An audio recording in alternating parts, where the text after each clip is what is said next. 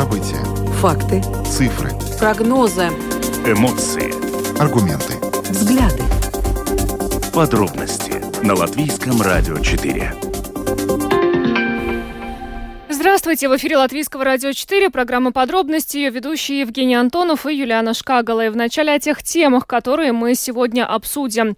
А, после примерно 7 часов работ а, был снесен последний элемент а, памятника в Парке Победы, 79-метровый обелиск.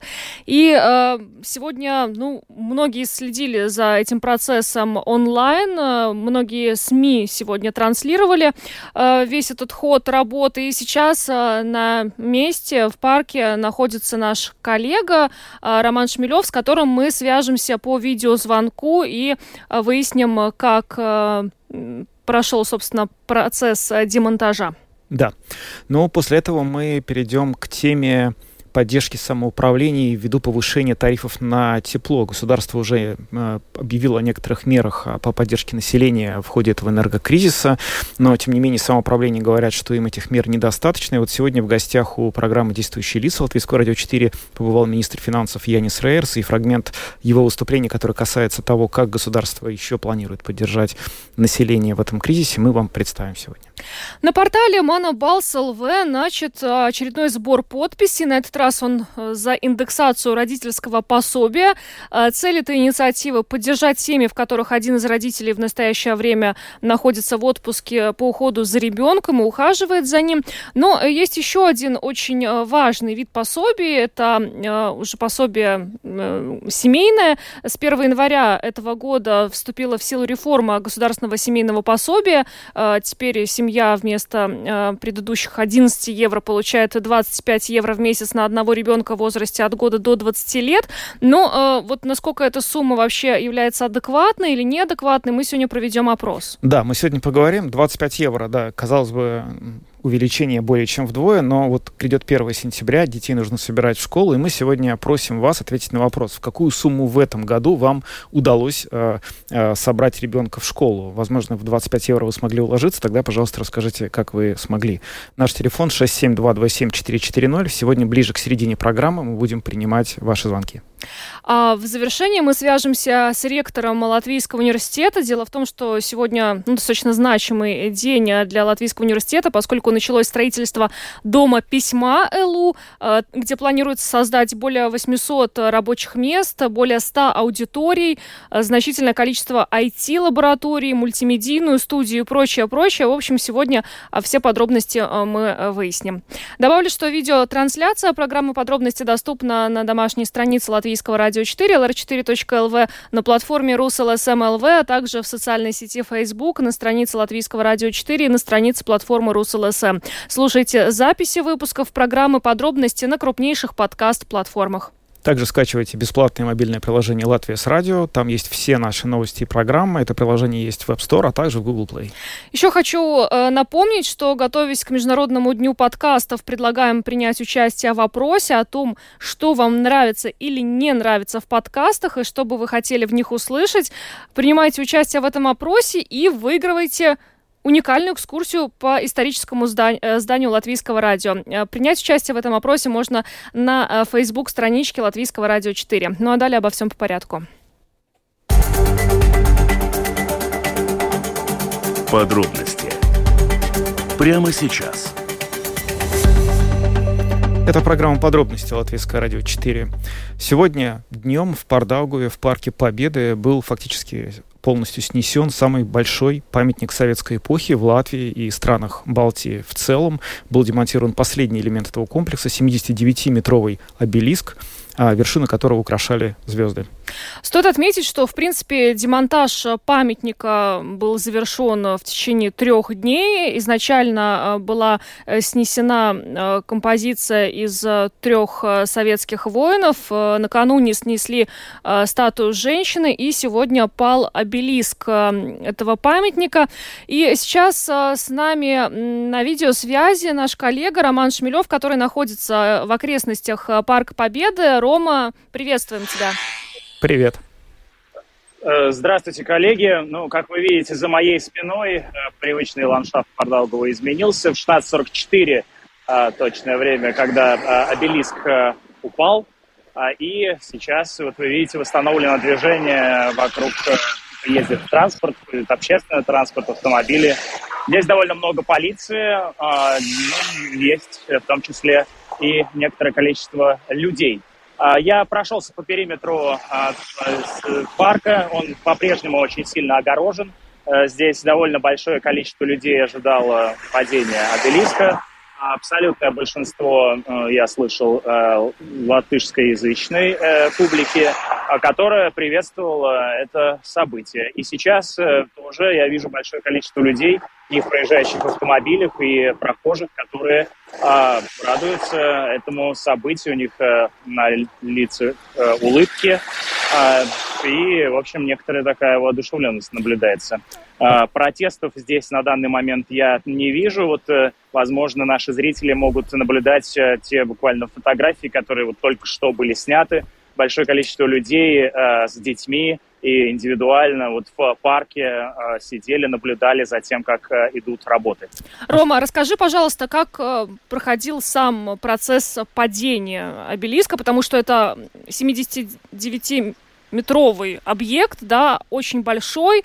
Расскажи, пожалуйста, это сопровождалось каким-то грохотом, потому что мы видели, он упал фактически в бассейн, да, то есть был да. виден всплеск воды? Да, совершенно верно. Нет, всплеска воды не было видно совершенно. А это была что, пыль, напомню, наверное? Территория очень сильно э, огорожена, и она фактически не просматривается. Очень большое количество полиции, которая не подпускает э, в, куда-либо вблизь памятника, э, и в том числе э, поэтому само по себе наблюдать падение можно было только издалека. Да, э, на, слышались э, такие с, с, стереотипные, да, традиционные звуки каких-то строительных работ. Видимо, основания памятника в этот момент пытались э, э, разрушить, подбить. И так, такой ритмичный удар, э, он э, сокрушил в итоге э, обелиск, который ну, вот, э, упал, да, действительно, упал с грохотом. Mm-hmm. Это правда. Как этот грохот это отзовется, мы еще с вами будем наблюдать. А люди, вот, которые присутствуют там, которые ждали падения монумента и вот сейчас выражают э, свою радость, они э, как-то, что они говорят? Э, в общем, может быть, тебе удалось как-то пообщаться с кем-то или слышать, что они говорят друг другу, э, какими, в общем, словами они приветствуют то событие, которое сегодня произошло? Большое количество людей снимали на индивидуальные камеры, а, и сейчас я вижу, что многие также фиксируют э, вот этот конкретный момент. Что касается слов, то я слышал о том, как э, одна женщина с детьми э, выражала а, желание, чтобы здесь появилась детская площадка. Я видел, как люди приветствовали друг друга и ну, вот, испытывали радость по поводу этого события. А, было ну, несколько людей, в том числе и а, выражало свое несогласие с этим, и они были довольно сильно расстроены, но, в принципе, а, вот довольно важно, мне кажется, сейчас э, упомянуть, что действительно речи, русской речи я здесь практически не слышу. Ну вот э, касательно тех людей, которые выражали какое-то недовольство, мы помним, что вчера и позавчера определенное количество людей, там несколько десятков, собирались вечером у э, этого памятника, который тогда еще стоял на месте, и как-то э, пытались э, выступить против его сноса. То есть так получается, что сегодня все вот эти вот э, люди, они просто не дошли до монумента, и там были только те, кто, собственно, вот приветствовал его демонтаж. Я правильно понимаю? В данном случае говорю, что вижу, да, действительно, здесь каких-то перепалок словесных или угу. а, в демонстрации или протестов на данный момент не наблюдается. А, ну, полиция работает, а, ну, довольно-таки настойчиво. Я не могу сказать, что жестко, но тем не менее настойчиво. Интересно, что а, мне удалось перекинуться несколькими словами с полицейскими, которые сообщили мне, что сейчас а, с многих регионов Латвии а, приехали полицейские, которые участвуют в организации порядка в этой области. В частности, например, вот э, мне удалось поговорить с человеком из Балвы. А, так что здесь, э, по его словам, много полицейских из других регионов Латвии. Ну что ж, Рома, огромное спасибо тебе за репортаж с окрестностей Парка Победы. Роман Шмелев, наш коллега, журналист Латвийского радио 4, был с нами на видеосвязи. Еще раз тебе большое спасибо и хорошего вечера. Ну, это был наш коллега Роман, который нам и показал, и рассказал, что происходило в момент сноса обелиска в парке. Сейчас уже появляются сообщения и от правоохранительных органов, и от должностных лиц относительно того, что будет происходить дальше. В частности, полиция подчеркивает, что контроль за, за окрестностями продолжится, то есть территория по-прежнему будет огорожена из соображений безопасности, там по-прежнему ведутся э, работы. Ну, а что касается будущего вообще этого места, то вот буквально пару минут назад э, на эту тему высказался вице-мэр э, Риги Эдвард Смилтонс. Он сказал, что на месте э, демонтированного памятника планируется обустроить место, где э, жители смогут э, проводить свое свободное время. Ну да, какая-то площадка для отдыха. На самом деле сегодня было достаточно комментариев. Вообще в течение всего дня сегодня было очень много комментариев. Я ну, вот, э, смотрел эфир ЛТВ, латышской, латышского телевидения, где было очень много официальных лиц, латвийских простых жителей, которые высказывали свое вот в прямом эфире мнение о том, что происходило. И достаточно много было сегодня попыток проанализировать вот на скорую руку, чем, собственно, обернется вернется вот это событие сегодняшнее в перспективе. Ну, мне, чем вот так вот Да, и вот мне очень э, понравился, заинтересовал комментарий, который оставил политолог Филипп Раевский, часто он бывает и в нашей программе, и он считает, что демонтаж этого памятника, он приведет к некой кульминации, за которой может последовать укрепление мира в обществе, такова его позиция. Он считает, что то, что произошло сегодня, сравнимо с событиями, которые произошли в 91 году, когда был снесен памятник Ленину на э, бульваре Бривибас, и в 95 году, когда был взорван локатор Петр Скрунде, который, собственно, знаменовал уход э, российской армии из Латвии в тот момент. В общем, он рассматривает э, это событие как такое, что ли, окно возможностей, которое открывается для общества. И вот к тому вопросу, который мы вчера проводили, когда мы спрашивали людей, каковы, собственно, шансы на то, чтобы вот э, общины, живущие в Латвии, примирились, и это согласие в обществе было достигнуто, вот политолог полагает, что это может стать основанием для такого согласия хочется верить э, в то, хочется что так верить, и случится. Да. Еще раз э, стоит напомнить нашим слушателям, что по-прежнему правоохранительные органы призывают не приближаться к территории, огороженной в Парке Победы, где продолжается демонтаж э, памятника советским воинам, хотя и, в принципе, все элементы уже демонтированы, там все равно еще много работы для строителей в ближайшее время предстоит. Да, ну, мы переходим ко второй теме нашей программы и поговорим немножко о поддержки населения, потому что э, ранее правительство приняло масштабный план поддержки населения из-за энергокризиса. Э, более 240 миллионов евро выделено на эти цели, но тем не менее мы, многие местные самоуправления говорят, что повышение тарифов, которое продолжается, оно, в общем, настолько велико, что денег, которые выделены, просто не хватит. Я просто приведу примеры. Э, ряд самоуправлений уже проанонсировал существенное повышение тарифов на этой неделе, и на самом деле вот эти цифры, они э, ну, вообще не радуют, потому что, в принципе, вот, э, например, э, в Пиньке с сентября тариф на теплоэнергию вырастет почти в 4 раза. В Текове на 54%, в Мадоне более чем на 50%, в Икшкеле почти в 6 раз в Даугавпилсе почти на 32%. То есть вот каждое самоуправление практически сейчас уже готовит жителей к тому, что за тепло а, в предстоящем отопительном сезоне придется платить не просто больше, а гораздо больше. Да, и я сегодня слышал интервью с Андресом Элксиншем, который давал интервью латвийскому телевидению с утра, и он просто предлагает объявить э, чрезвычайное положение в сфере энергетики, запретить экспорт древесной щепы из Латвии, потому что он говорит, что если мы ничего не сделаем сейчас, нам просто не хватит этих ресурсов, потому что они все куда-то уходят. В общем, предложений очень много, и настроение, ну не сказать, что панические, но, в общем, э, все ожидают, что ситуация будет ухудшаться, и ответа на этот кризис пока ни у кого нет. Янис Рейерс, министр финансов, э, сегодня в программе «Действующие действующие лица. Нашей коллеге Валентине Артеменко э, рассказал о том, какая поддержка планируется для частных лиц, для жителей, для нас с вами. И э, также еще один интересный момент, о котором он рассказал, это почему э, все-таки не снижают НДС на продукты питания. Об этом сейчас тоже очень часто говорится в контексте э, высоких темпов инфляции. И э, вот что министр сегодня рассказал на Латвийском радио 4.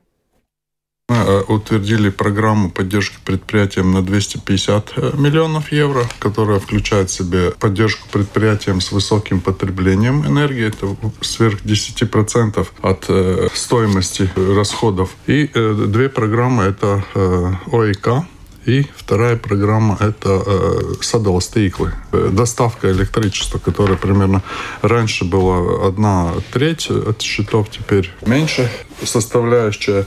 Поддержка была э, и э, в прошлом э, сезоне отопительном, и многие даже и не чувствовали, потому что счета на электричество даже были меньше, чем э, до э, кризисного периода. Вторая большая группа поддержки – это частным лицам, это все виды отопления. Конечно, я не буду называть, потому что могу э, ошибиться в цифре, сколько там процентов э, и какие суммы, это лучше всего можно узнать будет в самоуправлениях или на страницах социальных э, сетей Министерства экономики. Тем, у кого центральное отопление, будет сразу помощь, то есть в счетах уже не будет учитываться вся сумма. А те, которые покупают, э, ну, там, газ или, или щепку или брикеты, тогда уже другая помощь. Но практически мы смотрели, чтобы э, было включено все виды э, отопления в помощь, даже и дрова. Этот пакет примерно 400 миллионов евро. Вместе с помощью для пенсионеров будет, э, как уже первый шаг сделан, это индексация э, на два месяца раньше, и индексация довольно значительная, это 23%. Это потому, что в э, индексации учитывается, в формуле учитывается э, инфляция и прирост зарплат. В прошлом году был рекордный прирост зарплат, это 11,8%, и плюс э, инфляция высокая, и получается 23%. Я не помню, что были 23% прирост пенсий. И пенсия, конечно, индексируется та часть, которая до немножко выше 500 евро, я не скажу конкретно, потому что у нас большие пенсии э, не индексируются полностью, только до какой-то конкретной суммы. Вы сказали, что уже в счетах будет как бы понижена сумма, которую уже будет включена компенсация, это... и он получает счет с учетом того, что там уже есть компенсация. Это так же самое, как и было в этом году в феврале, в январе, в марте, в апреле. Но это сегодня будет касаться значительно большего числа людей. Это не касалось, наверное, несколько самоуправлений, потому что был установлен э, верхний предел, который прирост цены, а потом уже все оплачивалось. Будет отопительный сезон, начнется, будете какой-то режим, скажем, на выходные, на э, ночь понижать температуру тепла, чтобы снизить как-то Но ну, это... все эти расходы, потому что и у министерства надо отопление, она тоже наверняка растет, и в школах, и в больницах, и не знаю где еще там везде. Это хороший вопрос, но, э, конечно, э, по снижениям температуры и все остальное я могу кричать сколько угодно, но я не могу воздействовать на предприятие самоуправления или предприятия других ведомств. Потому что в марте в месяце в мае месяце, проходя по Риге, у половины домов окна открыты. Э, как мы экономим? И тоже, если сократить нагревание воды, это тоже дает свою экономию. Отопление сократить на пару градусов, там по суммам это, это большие-большие суммы экономии. И э, я думаю, что в этом году будут ответствующие предприятия и будут э, все-таки принимать какие-то меры. Продолжаются ли какие-то дискуссии по поводу НДС на продукты питания, акцизный налог на топливо или вопрос решен закрыт? Мы решили, чтобы не вводить добавки в дизельное топливо. И на бензоколонках цена не сократилась, а должно было на 5, 7, 10 центов. Еще раз хочу напомнить, что цена не зависит от э, налогов. Цена зависит от спроса и покупания. Если у нас в магазинах некоторых есть наценки 40-50%, НДС только 21%. И если магазины, цепи магазинов хотели бы в каком-то помочь, тоже вступить в это снижение инфляции. Может быть, они бы сократили на пару процентов свои расходы, потому что, ну, сколько я знаю, у наших больших цепей одно из э, лучших показаний отношения по прибыли в регионе. То есть они в регионе работают с хорошей, хорошей прибылью. И э, многие расходы на ПВН, если бы мы бы прикрыли, это 140-120 миллионов. Наша помощь 600 миллионов. И тогда мы можем оценить, что лучше, что хуже. То есть вы... Мы сократили в 90, 80, не знаю, в 2014 или 2015 году на на типа овощи. 1 января 2017 года. 2017 года. Ну и овощи у нас дешевле, чем в Литве Так, объясните, пожалуйста, то есть получается, что вот такую большую прибыль закладывают себе торговцы, несмотря ни на какое снижение или повышение налогов, они свое возьмут. Есть ли какие-то возможности это регулировать, или у страны, у правительства тоже нет никаких возможностей? Ну, как все равно многие ссылаются на то, что там в Польше, в Швеции этот НДС значительно ниже. Там люди другие, торговцы другие, или все-таки там есть какие-то правила лимитирующие, вот больше там столько процентов себе не добавляют? Если спрос и предложение. У нас одна проблема – это размер рынка. То есть, если, чтобы обслужить одинаковое количество, если у тебя в Польше 20 покупателей, ты можешь заложить процент оборота 10. Если у тебя здесь 5 покупателей, то чтобы покрыть все расходы, может быть, нужно больше закладывать процент. Это я знаю случаи, когда примерно в цепи магазинов продукт, который из Латвии, надбавка 70%. А такой же продукт из Литвы надбавка 30%. Почему? Ну, цены не регулируются. Регулируются цены, если это договорные цены и так далее. Тогда есть система конкуренции, нарушения и так далее. Надбавки и цены не регулируются.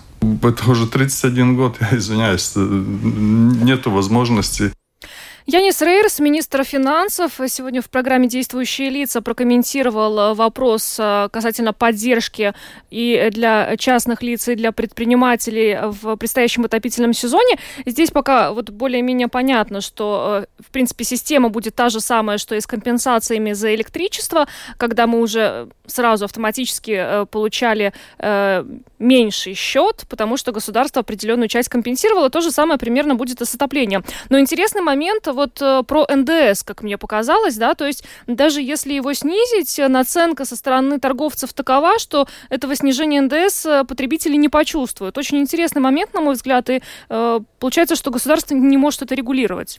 Ну, на самом деле, да, здесь, в общем, это такой вопрос дискуссии, один, одной из многих дискуссий, которые ведут экономисты, но точно совершенно можно сказать, что само по себе снижение НДС, оно не является панацеей, потому что вот постоянно в плане снижения НДС приводит пример Польши, но Э, я вот э, активно довольно следил за дискуссией, которая шла в Литве. Это страна очень близкая Польша идеологически. В общем, они очень часто, ну и политически очень близки.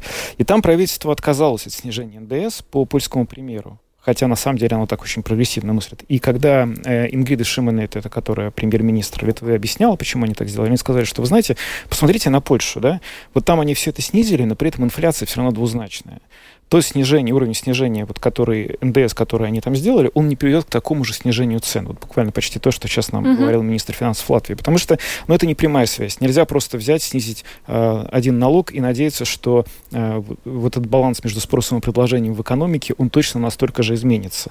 Это, к сожалению, работает чуть более сложно. То есть вот это не так прямо, что мы взяли, убрали этот налог. Что точно приведет к убиранию этого налога, что настолько потратит, э, э, настолько меньше денег получит бюджет потому что эти платежи точно недополучит бюджет. А куда они уйдут, ну, не так уж понятно, на самом деле. С торговцами тоже, да? То есть они не будут э, уменьшать эту наценку, пока у нас маленький рынок, пока есть спрос, какой смысл, да? То есть тут как будто бы... Да, замк... да, а мы видим сейчас, как ведут себя торговцы вот в другом, например, э, плане, когда торговцы газом, энергетики, они просто отказываются заключать долгосрочные договора сейчас, что является отчасти причиной энергетического кризиса. Почему? Они думают о том, что сейчас они продадут это дешево, а через два месяца гораздо дороже, и просто отказываются вот играть в такую игру. То же самое может быть с этими налогами. Они зачем там продавать это, снижать цену настолько, если они могут поддержать цену и обеспечить себе большую прибыль. Ну так что, может быть, этот расчет не настолько уж прямо однозначный, как вот хотелось бы верить.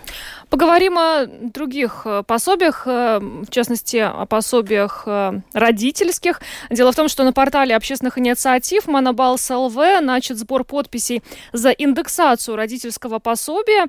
Инициатор сбора подписей поясняет, что цель поддержать семьи, в которых один из родителей в настоящее время находится в отпуске по уходу за ребенком и ухаживает за ним. Также там поясняется, что существующий размер родительского пособия исчисляется из размера заработной платы, что уже не соответствует ны- нынешней ситуации, когда заработная плата в различных профессиях значительно увеличилась. И также инфляция находится на рекордно высоком уровне, а экономическая ситуация в стране в целом резко и неожиданно изменилась. Собственно, поэтому а, автор инициативы решила собрать подписи за индексацию родительского пособия. Сейчас мы более подробно об этом поговорим с главой объединения обществ многодетных семей Леонидом Муцинексом. Добрый вечер. Добрый вечер. Добрый вечер. Э, скажите, пожалуйста, на ваш взгляд, э, индексация родительского пособия э, вот в нынешних условиях, когда у нас инфляция, с одной стороны, с другой стороны, не все работодатели сейчас компенсируют своим сотрудникам рост этой инфляции, насколько она действительно может помочь, могла бы помочь родителям, если ну, предположим, при благоприятном исходе событий 10 тысяч подписей будут собраны, и Сейм дальше эту инициативу продвинет? Ну, я со своей точки зрения выскажу, что очень хорошее предложение. И, и конечно, в этих условиях, когда у нас э, инфляция повышается, дороговизна всего э, повышается, неизвестность, как будет с отоплениями, ценами, с газами, всем, и что это, в принципе, конечно, очень сильно ударит по кошелькам семей, особенно где дети. То есть это очень хорошее предложение, и и по, если будет такая возможность повысить пособие, очень было бы хорошо. А по какой формуле, вот на ваш взгляд, нужно было бы индексировать э, это родительское пособие? То есть к чему его привязывать? Ну, это очень трудно. Я, я, я не, не, не финансист, и, и, конечно, я понимаю, что это очень трудная будет задача, потому что, э, честно говоря, ну, есть, конечно, и, и, и семьи, конечно, у которых родители хорошо зарабатывают, и, и опять, с другой стороны, есть э, люди, которые, скажем, у них эти э, заработок э, довольно минимальный, а, скажем, голов, которые надо покормить и обеспечить всем очень много, да, то есть это очень, конечно, не, я, я формулу сам не смогу предложить, но, скажем, исходя из из, из, из э, того, что вот нужды, у, особенно если мы говорим о семьях, которые имеют много детей, многодетные семьи, там, скажем, этот, э, эта нужда в помощи намного-намного выше, скажем, где может только один ребенок, да, и, скажем, только родился. То есть, ну, это, я думаю, э, задача финансистов и Министерства благосостояния – Э, выработать справедливую и, и, конечно, исходя из возможности бюджета, потому что, ну, это все в цифры превращается. Угу. Ну вот это пособие, оно, на ваш взгляд, должно покрывать какую часть расходов на ребенка? Оно должно просто, не знаю, помогать э, а, оплачивать часть каких-то, не знаю, счетов э, за кружки, или оно должно полностью компенсировать в идеале, на ваш взгляд, для э, семьи ну, все траты но если, я, я понимаю, сейчас это идет речь о детях в возрасте с, э, до, до полтора лет, то есть когда он только э, э, ну, э, ну, Новорожденных детей, да? Да, да, да. Да, да, да. То есть, то есть и, в этих условиях это, скорее всего, э, ну, э, э, расходы э, именно житейские на тот момент, а э, это тоже тоже трудно представить, потому что, э, скажем, эти отопления, э, газ, э, вся горячая коммунальные, квартирные, это у каждого индивидуально. Да. Потому что потому что это, ну, это и такой индивидуальный вопрос каждой, каждой семьи, какая помощь ей нужна. И, конечно, ну, такая единая формула для всех это очень-очень э, тяжело. Это может администрирование э, такого механизма может быть до, дороже, чем помощь семье. Ну, второй вид пособия – это пособие как раз э, на ребенка в возрасте от года до 20 лет. Э, до 1 января этого года пособие составляло 11 евро и там, по-моему, 38 центов. А сейчас, с 1 января, когда вступила в силу реформа государственного семейного пособия, э, семья получает 25 евро в месяц на одного ребенка, и так в зависимости уже далее от того, сколько детей в семье. Да, Но вот 25... Они... Да. Да, ну 25 евро в нынешних условиях, э, мне кажется, тоже 25 евро в месяц на ребенка а, при нынешних а, темпах инфляции. Но вот на ваш взгляд, а, вот с этим пособием, что сейчас необходимо было бы делать, и вообще возможно ли, учитывая, что как будто бы, ну только что вступила вроде бы в силу эта реформа, да, но никто же тогда не подразумевал, что у нас настолько высокий уровень инфляции будет к концу года. Да, да, да, я согласен. И если, скажем, мы посмотрим к соседям-эстонцам, у них, скажем, эта помощь э, сейчас утверждена еще больше, да, то есть они, они, у них и так было больше э, тех цифр, которые после этой нашей реформы, а у них, скажем, сейчас еще больше. То есть, в принципе, они э, э, эти потребности семьи высчитали, что они еще выше, еще больше надо помогать. То есть, конечно, нам надо за ними как пример тянуться и, и конечно, и работать в этом направлении. Но э, может ли это потянуть, скажем, государственный бюджет в условиях вот этого сейчас можно сказать, финансового кризиса и кризиса в экономике, и, и неизвестно, и также государство еще должно поддерживать сейчас эти рабочие места, чтобы из-за поднятия цен не разорились много разных предприятий. То есть это такой комплексный вопрос, который комплексно надо смотреть, и, что может помочь, ну, это, конечно, зависит от государства.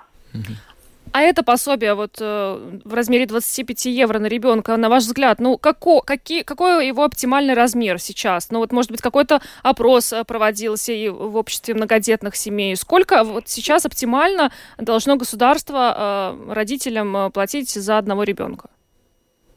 Ну, видите, это ну, трудно так сказать, сколько должно. Я э, пережил еще времена, когда это пособие вообще было ну, настолько минимальное, что она даже не покрывала там эту проездную карточку ребенка, да, в транспорте. То есть э, нужды, если возьмем, скажем, многодетную семью, семью, тем более, что главная нужда это у них фактически жилье, да, чтобы собрать деньги, чтобы была квартира, чтобы были нормальные эти жилищные условия, это, ну, это, это очень индивидуально и очень все-таки большие цифры, сколько уже такая семья нужна, чтобы жить в нормальных и здоровых условиях. Леонид Муцнекс, глава объединения да. общества многодетных семей, рассказал нам про инициативу повысить, индексировать э, детские пособия. Спасибо вам и всего доброго. Всего доброго. Спасибо. А, да, ну, далее мы обращаемся к вам. Да. А, в частности, вот по, не, э, по теме индексации родительского пособия, то есть пособия, которое э, родитель получает, находясь э, в декретном отпуске, о, а вот уже непосредственно по вопросу семейного пособия, которое сейчас за одного ребенка составляет э, 25 евро в месяц, и э, далее уже за если два ребенка в семье до 20 лет 100 евро в месяц, если три ребенка 225 евро, если 4 и более, то 100 евро за каждого ребенка. Но если ребенок один, это 25 евро в месяц, это ребенка нужно собрать в школу. А, в условиях э, нынешних э, темпа инфляции мне трудно представляется, как можно за 25 евро в месяц собрать ребенка, ну не то что в школу, а вообще даже его э, прокормить. Но, может быть, вам удалось это сделать. Мы ждем ваших звонков. Какую сумму в этом году вам обошлось вот собирание ребенка в школу? Телефон прямого эфира 67227 440. Звоните, пожалуйста, и расскажите, сколько в этом году стоит собрать ребенка в школу а, по вашим оценкам.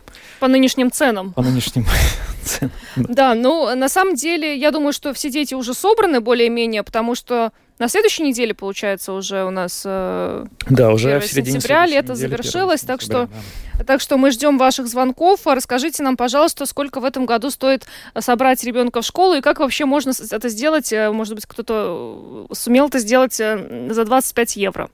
Добрый вечер, вы в эфире. Добрый вечер. А вы понимаете, что Прибалтика Польша виновата с развязыванием гражданской Вы знаете, войны. но это не тема нашего вопроса, чтобы вы не имели в виду. Я, кстати говоря, вот пока сейчас мы ждем ваших звонков, посмотрел, что пишет в Фейсбуке мэр Таллина Михаил Килвард. Он сказал, что в начале нынешнего учебного года Таллин выплатит, помимо пособия для первоклассников в размере 320 евро, пособие в размере 50 евро на всех остальных участников основной школы. Mm. То есть это как раз к вопросу про то, как собирать детей. А, добрый вечер. Добрый вечер. Александр, постоянный слушатель. Очень приятно, Александр. А, когда-то мои киндеры получали по 8, латов, по-моему, тогда еще было. Угу. А сейчас, чтобы собрать э, внучка в школу, ну, 125-140 евро, ну, это минимум получилось. На одного человека? Ну да. Это купить все э, школьные принадлежности, да, возможно, какую-то одежду. Ну, вы сами понимаете, можно по разным ценам и по разному качеству покупать все эти вещи, да?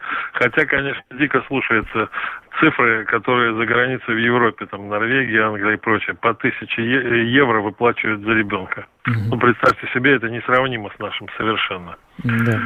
Что вот спасибо. Вот, спасибо. Спасибо за, за то, что звонок. поделились. И спасибо, что нас постоянно слушаете. Добрый вечер, вы в эфире. Добрый вечер. Здравствуйте. Здравствуйте. Да, собрать ребенка в школу, ну, в принципе, если э, весь год откладывать эти деньги на отдельный счет, э, то тогда можно собрать ребенка в школу за эти 25 евро в месяц, но только если за весь год под, поднакопить. Потому что ну, то, что сказал предыдущий слушатель, в общем-то, соглашусь, что по разным ценам можно, но иногда эта пословица, что скупой платит дважды, она окупается. Конечно, можно что-то подешевле купить, но потом э, все равно понимаешь, что там через месяц обувь, например, которая была куплена там подешевле где-то, для того, чтобы сэкономить, тебе надо покупать вторую пару. Поэтому mm-hmm конечно, стараешься соотнести качество и цену. А может быть, вы могли бы назвать, ну, примерную какую-то сумму, вот э, сколько, сколько нужно для того, чтобы ребенка в школе собрать полностью, скажем? Я уже на опыте прошлого года, у меня сын пойдет во второй класс, э, я заранее готовилась, то есть не было такого, что в один раз все пошла и приобрела. Я по чуть-чуть, по чуть-чуть покупала что-то, поэтому, ну, однозначно это трех, трехзначная сумма, э, далеки от 25 евро. Mm. Так что не да. маленькие суммы. Увы, это так. Угу. Спасибо, Спасибо за, звонок. ваш звонок. Есть еще один звонок. Примем. Здравствуйте, вы в эфире. Да, здравствуйте. Ой, знаете, все-таки как бы грустно не звучало, как бы сейчас я бы не обрушил немножечко экономику Латвии, но в принципе э, сборка портфеля и у всех учебных принадлежностей ребенка зависит от его, так сказать, IQ и IT образования. В принципе, если... Да слушайте, пожалуйста. Да, да. Если он, да, если он, если он захочет э, себя сэкономить, он себя сэкономит настолько, что учитель даже не будет знать, как к нему заглянуть вообще за плечо. Поэтому, ну, давайте все-таки будем немножечко тупее пару лет, э, чтобы экономика двигалась. Не надо так сильно уметь. Да, спасибо. Понятно. Спасибо за звонок. за ваш звонок. Есть еще один звонок. Давайте последний примем и перейдем к следующей теме. Добрый вечер, вы в эфире. Э, добрый вечер. Я бы хотел тоже еще поднять такую тему. Все говорят там про одежду, все. Угу. А также есть такая проблема, в школах есть предмет доторика, да? Да. Там задают домашние задания, которые надо делать на компьютере. Вот э, дает учитель задание, вот в PowerPoint сделайте это. При этом совершенно непонятно, почему у всех должен быть э, современный компьютер с PowerPoint. Вот. Э, то есть э, как-то вот это такая одноразовая, но очень большая сумма. Да, да это точно. Увы, это так и есть. Да, если, если еще и нужно компьютер к началу учебного года купить, мне кажется, это катастрофа уже. Ну вот э, к тем прошлым учебным годам, когда был ковид, и когда мы все сидели по домам уж точно нужен был компьютер, потому что без компьютера или планшета, на который можно вывести Microsoft Teams, через который, я так понимаю, учились почти все дети, в младших классах, по крайней мере, просто невозможно было учиться. Ну там государство выдавало. Но кому-то выдавало, да. не всем.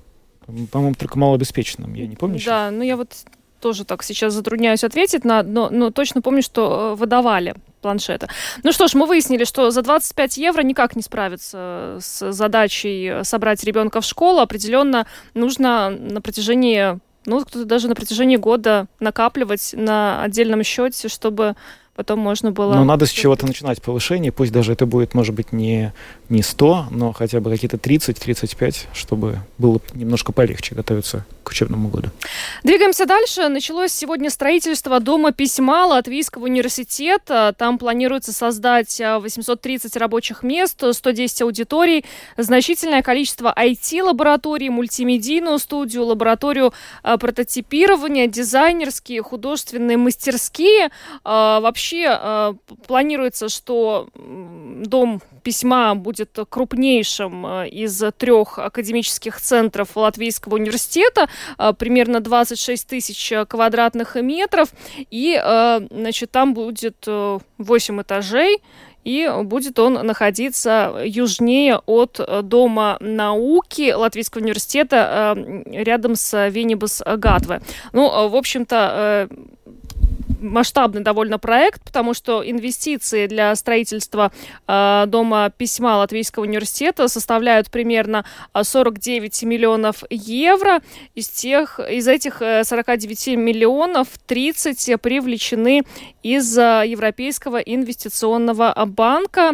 Э, и э, таким образом, ну вот планируется, что в скором времени этот э, дом письма будет построен. К сожалению, у нас нет связи. Да, да? мы пытаемся связаться с ректором Латвийского университета Индрикасом Мужнексом, но он не подходит к телефону. Мы надеемся, что мы сейчас сможем этот звонок все-таки довести, и потому что вопросов к нему довольно много. А, целью конечной этого проекта является то, что уже в 2023 году фактически все помещения Латвийского университета будут расположены компактно на одной территории. Ну, это очень удобно, кстати, когда э, студентам э, не нужно кататься по всей Риге, да, чтобы попасть с одной лекции на другую. К сожалению, эта проблема была не только в Латвийском университете, а в других вузах э, примерно то же самое, когда эти факультеты разбросаны э, по разным микрорайонам э, столицы. Но когда все будет в одном месте, конечно же, красиво, модернизировано, а все это должно еще больше э, студентов привлекать. Кстати, не только местных, но и иностранных. Да. И в конце концов, современное высшее образование, это все позволяет сделать высшее образование более современным. Это то, что может э, повысить авторитет учебных заведений латвийских, повысить позиции в тех самых рейтингах, которые так стремится попасть все высшие учебные заведения нашей страны. Ну, к сожалению, у нас нет связи, да. Э, поэтому, я думаю, может быть, мы попробуем на завтра перенести наш попробуем разговор с ректором Латвийского университета. Можем пока принять один звонок, поскольку звонок есть. А Приним, приним. Добрый вечер, говорите вы в эфире. Это же вы развели войну на Украине. Нет, это, к сожалению, не тот звонок, мы хотели принимать. Ну что ж, будем на этом завершать э, программу подробности. С вами были Евгений Антонов и Юлиана Шкагла. Звукооператор Том Шупейко, видеооператор Даниэль Йов. Всем хорошего вечера и до завтра. Всего доброго.